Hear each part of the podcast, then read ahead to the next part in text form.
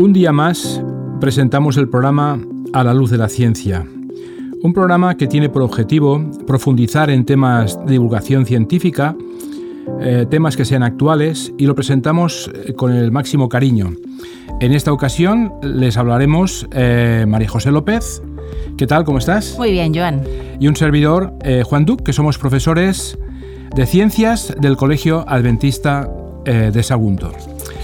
En esta ocasión nos vamos a hablar de un tema importante. ¿eh? Eh, el dormir bien tiene que ver con nuestra salud.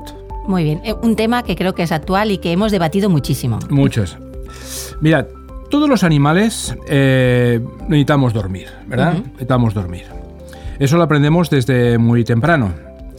Hemos de pasar unas cuantas horas al día con los ojos cerrados justamente para tener suficiente energía para afrontar el resto de las nuestras actividades. Es decir, el cuerpo necesita descansar, eh, recuperarse para poder afrontar nuevas actividades. Pero hemos ido descubriendo que dormir no solamente sirve para descansar el cuerpo y la mente, sino también en muchas funciones fisiológicas que también eh, dependen de nuestro organismo. Eh, cuando dormimos, la actividad corporal se mantiene al mínimo, eh, los músculos se relajan y el, cerebro deja de ser consciente y, pasa así a consumir menos energía, que es por el hecho de que notamos que descansamos. Precisamente la importancia de dormir se ha estudiado sobre todo en el contexto del cerebro. ¿eh? Durante los primeros años de nuestra vida, el cerebro humano necesita una cantidad extra de sueño. Los niños pequeños duermen hasta 17 horas y un déficit puede influir negativamente en el desarrollo de las funciones cerebrales superiores. En adultos también nos puede afectar. Pero esa es la única función o actividad que el, sueño desarrolla en nuestro cuerpo? No, la verdad es que no, Iván. Eh, no solo el cerebro se beneficia del descanso obligatorio. Hay otros estudios que proponen que la mayoría de tejidos se regeneran durante nuestro sueño. A veces pues has comentado lo de la energía, pero es que el sueño es necesario. Mm, también elimina productos tóxicos y repara los daños que se hayan podido acumular durante todo el día. De hecho, eh, se ha visto que si no dormimos suficiente, se reduce hasta la capacidad de poder curar nuestras heridas. La falta de sueño también puede interferir en las hormonas y el metabolismo, cosa que tendría una influencia en la obesidad y la diabetes. Entonces, como puedes ver, eh, dormir no es solo reponer energía, es muchas más cosas que, todo lo que eh, nos pensábamos. Hace tiempo que se ha demostrado que dormir poco aumenta la arteriosclerosis. La arteriosclerosis es una variedad de la arteriosclerosis que se caracteriza porque hay un depósito eh, en las sustancias grasas en el interior de las arterias. Entonces, es verdad que esta es una de las principales causas de los infartos. Lo que no sabía era que por qué mecanismos eh, venía un poco ese déficit de sueño, tenía, estaba relacionada con estas enfermedades cardiovasculares. Y un estudio que se ha publicado recientemente en la revista de Nature por un grupo de científicos de, Massachusetts en el Hospital General en Harvard, pues estaba dirigido por un doctor de Flip eh, Frisky y propone que por primera vez hay una hipótesis que puede explicar esta relación de causas de los infartos. Eso es interesante, ¿verdad? Sí, sí, con, el sueño. Intenta explicarlo, muy bien. Entonces, según este trabajo, hay un aumento de ciertos glóbulos blancos de la sangre que es provocado por el hecho de dormir poco. Entonces lo que hace es que lesionaría las paredes de las arterias y entonces facilita que se formen unas placas. Parece ser que los investigadores han llegado a esta conclusión a partir de unos experimentos hechos con ratoncitos que ya tienen una, propensión natural a, desarrollar esa ateriosclerosis. Fijaros bien, durante 12 semanas alteraron el sueño de un grupo de estos ratoncitos, moviendo una barra periódicamente por el suelo de la jaula y lo comparaban con los animales que habían podido dormir normalmente. Eh, fíjate bien, el análisis eh, demostró que la falta de sueño provoca que el hipotálamo, una zona del cerebro que, entre otras cosas, regula el metabolismo, eh, fabricara menos cantidad de una proteína llamada hipocretina. La hipocretina tiene diversas funciones, entre las cuales es impulsar, digamos, la comida, el, ansia de comer y estar despiertos. Además, llega hasta el tuétano. Allá frena la producción de dos tipos de glóbulos blancos, los neutrófilos y los monocitos. ¿eh? Sí, y aunque ahora nos metemos en una parte técnica, vamos a explicar que un análisis del tuétano de estos ratones que no dormían bien demostraron que estos niveles de la hormona hipocretina eran anormalmente bajos. ¿Qué es lo que provocaba esto? Que hubiera una sobreproducción de neutrófilos y monocitos y se sabe que tanto los neutrófilos como monocitos son capaces de ponerse entre las paredes de los vasos sanguíneos y una vez están allí, se convierten en otro tipo de células, los monocitos se transforman en macrófagos y entonces junto con los neutrófilos lo que hacen es acelerar la acumulación de colesterol y otros componentes de las placas de ateriosclerosis. Es decir, el no dormir bien hace que esta hipocretina, la, hormona que hemos dicho, hace que una serie de glóbulos blancos lo que hacen finalmente es transformarse en unos que se acumulan y aceleran el que se acumulen en las paredes y por tanto eh, haya más colesterol. Como era de esperar, si la barra se movía durante las horas en que los animales estaban despiertos, no tenía ningún efecto sobre la producción de hipocretina. Esto más que nada era pues para demostrar que el estrés mm, mm, por sí solo no era la causa, sino que directamente era la interrupción del sueño. Del sueño, qué curioso, ¿verdad? Así que podemos decir que la falta de sueño eh, puede producir trastornos eh, graves. Eh, pero mi pregunta es, María José, ¿para qué sirve dormir? Es una cuestión que tendríamos que resolver, ¿verdad? Según algunas teorías, es una manera de relajar la mente según otras, ralentizar el, metabolismo y reducir las necesidades alimenticias. La verdad es que también hay personas que piensan que el sueño permite al cerebro seleccionar los acontecimientos del día. Por el contrario, algunos creen que dormir sirve para limpiar la mente de los recuerdos innecesarios. ¿Eh? Si habéis visto la película del revés, no sé si la has visto, que ahí se, plasma esta, esta parte. Esta parte, ¿no? Realmente vemos que tiene varias funciones. El sueño es muy necesario, ¿no? Pero la pregunta siguiente sería, ¿pero cuánto tiempo hay que dormir? Eso es importante, ¿verdad?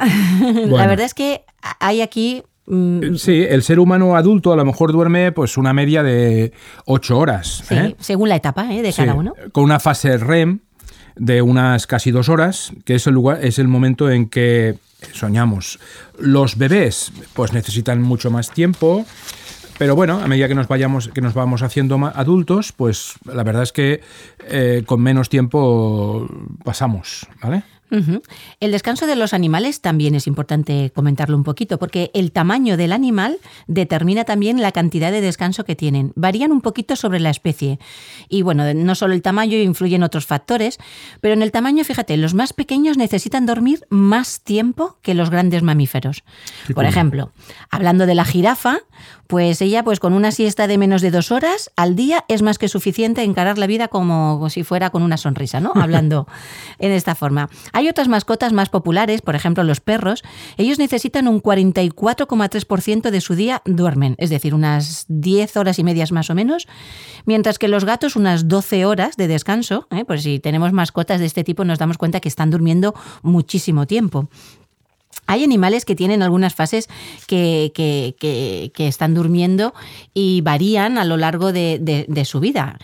Eh, pero a lo mejor es importante ver curiosidades entre otros animales. Sí, por ejemplo, eh, a mí siempre me ha, interesado el saber los mamíferos acuáticos, cómo, cuántas horas duermen y cómo duermen, ¿no? Por ejemplo, los delfines, las focas, eh, ellas dicen que son capaces de dormir con una sola mitad del cerebro. El manteniendo eh, de la vigilia parcial les permite controlar la actividad respiratoria. Durante el sueño, los delfines tienden a coordinarse en parejas nadando uno al lado de otro. Por lo tanto, es curioso cómo estos animales pueden eh, nadar y, seguir eh, respirando normalmente. Pues sin nadar o flotar durmiendo, ¿te puede parecer imposible, Joan? Imagínate lo que debe de ser volar. Porque no sé si sabes que hay algunos animales, por ejemplo el vencejo común, que es una pequeña ave que tiene un sueño uniemisférico. Es decir, tenemos dos hemisferios en nuestro cerebro y a esta ave lo que hace es que le permite volar y dormir al mismo tiempo. Es capaz de con un hemisferio tener la capacidad de mantenerse en el vuelo y con la otra mitad estar durmiendo y luego se alterna para poder ir variando. ¿Eh? Curioso. Imagínate que pudiésemos conducir, ¿verdad? bueno, eso sería ya un peligro. Creo que las aves tienen más destreza que nosotros. no, sin duda, sin duda. Y al respecto del sueño hay muchas ideas y hay muchos mitos que se hablan de eso. Y nosotros queríamos hacer una breve reflexión a modo de conclusión de lo que estamos estudiando, apoyándonos en, una, en un artículo publicado en la revista Sleep Health, donde ha hecho un estudio de diferentes, eh, digamos, mitos o opiniones o, ideas que se propagan eh, al respecto del tema de dormir. Por ejemplo, ser capaz de dormirse en cualquier momento y lugar es un signo de buena salud relacionada con el sueño. ¿Verdadero o falso?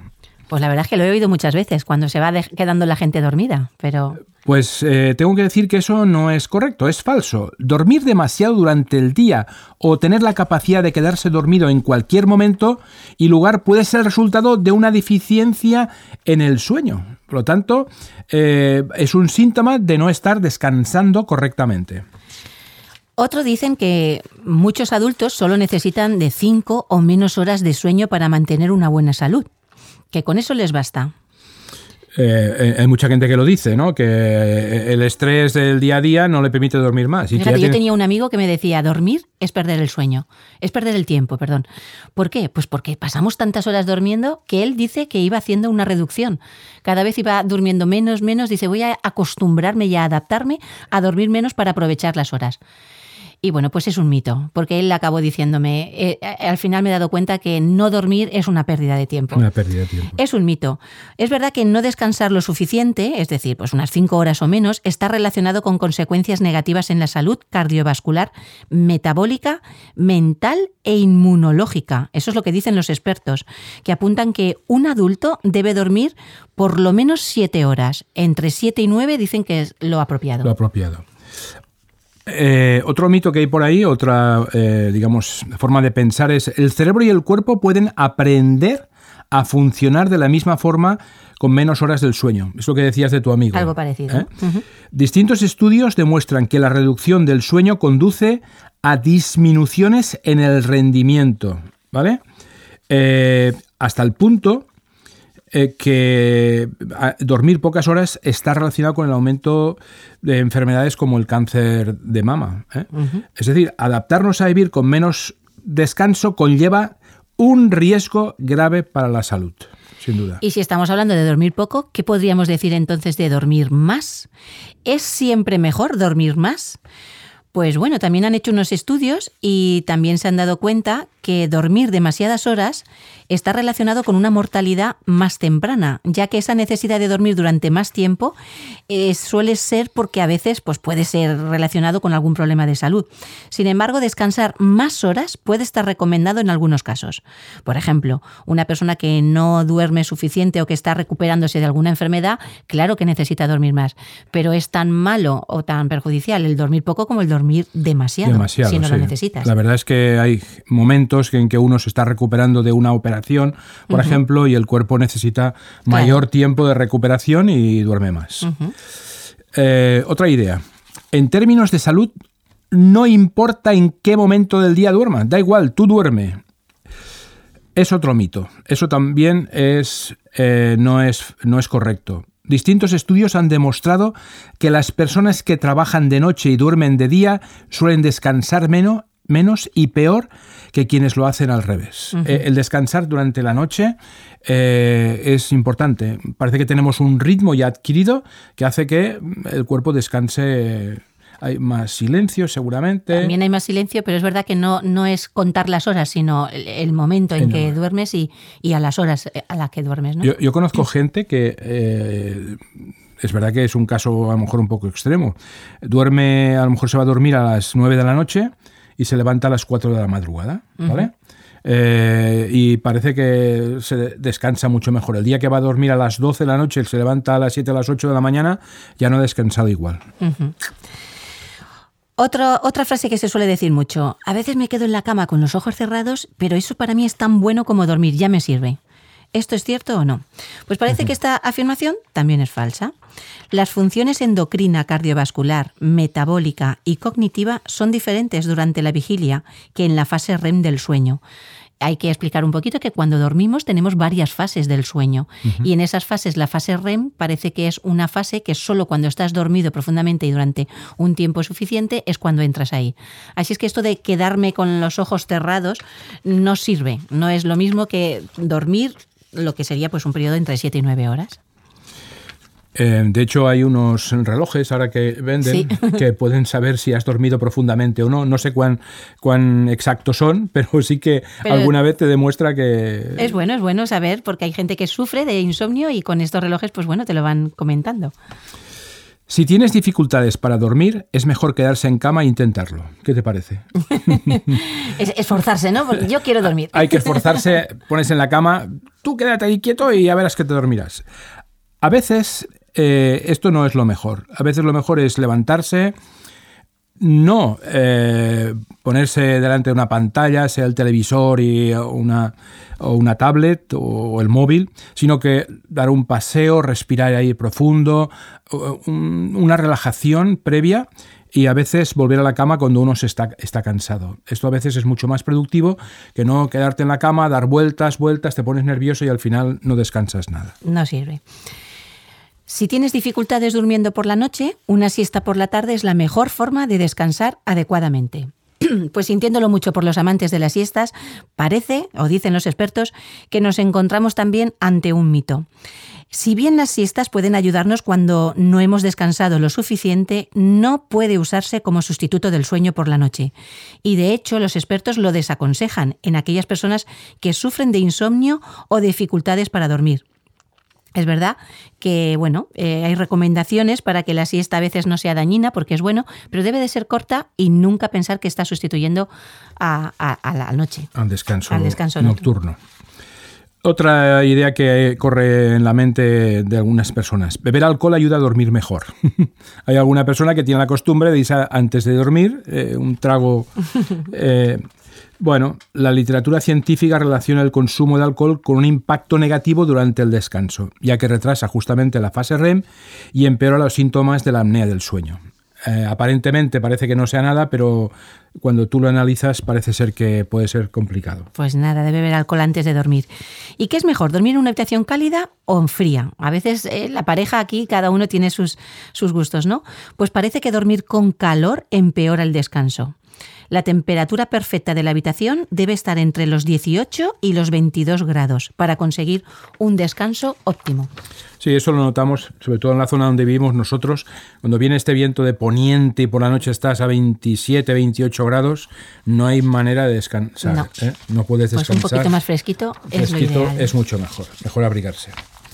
Otro, otra idea que hay por ahí es que hacer ejercicio en las cuatro horas previas a dormir puede tener consecuencias negativas en el descanso. Es decir, habría que hacer deporte solo por la mañana o muy temprano en la tarde.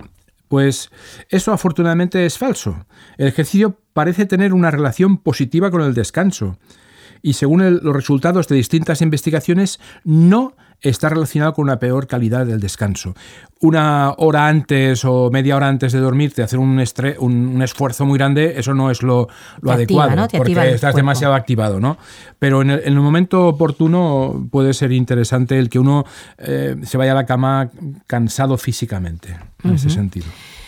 Y otra es el cerebro no está activo mientras dormimos. ¿Eh? Cuando dormimos es como que nuestro cerebro se relaja. Pues han calificado los expertos esta afirmación como muy, muy falsa. De hecho, es la que más falsa le dan, la, puntuación más alta ¿no? de, que es falsa.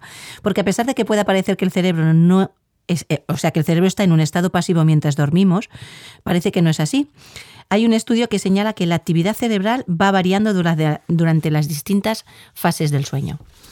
Bueno, como, como, hemos visto, hay muchas ideas preconcebidas que muchas de ellas no son ciertas. Hemos analizado unas cuantas, hay muchas más, así que a veces es difícil cuantificar exactamente eh, cuánto hay que dormir.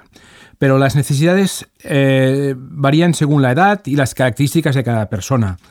A partir de la edad adulta, muchos expertos consideran que 7 o 8 horas diarias eh, es una cifra eh, buena y que, según hemos visto, eh, es importante dormir y dormir bien no solamente para descansar el cerebro, sino por el riesgo de enfermedades cardiovasculares.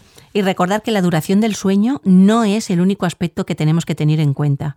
También es importante mantener unos patrones regulares, porque ciertos procesos esenciales, desde las hormonas hasta el metabolismo, dependen de estos ciclos, los llamados ritmos circadianos. Pero eso es otra historia que podríamos hablar en otro artículo. Esto lo hemos sacado de esto último de un artículo de Salvador Macip, que es un médico e investigador de la Universidad de Leicester. Bueno, eh, ya habéis visto que hemos intentado abordar el tema del sueño. Esperamos que os haya sido de vuestro agrado. Eh, nosotros queremos profundizar en temas que sean de aplicación práctica para la vida de cada uno. Y como siempre queremos terminar con un pensamiento. Eh, en esta ocasión lo hemos sacado de un libro de la Biblia que hay un relato en relación con el sueño.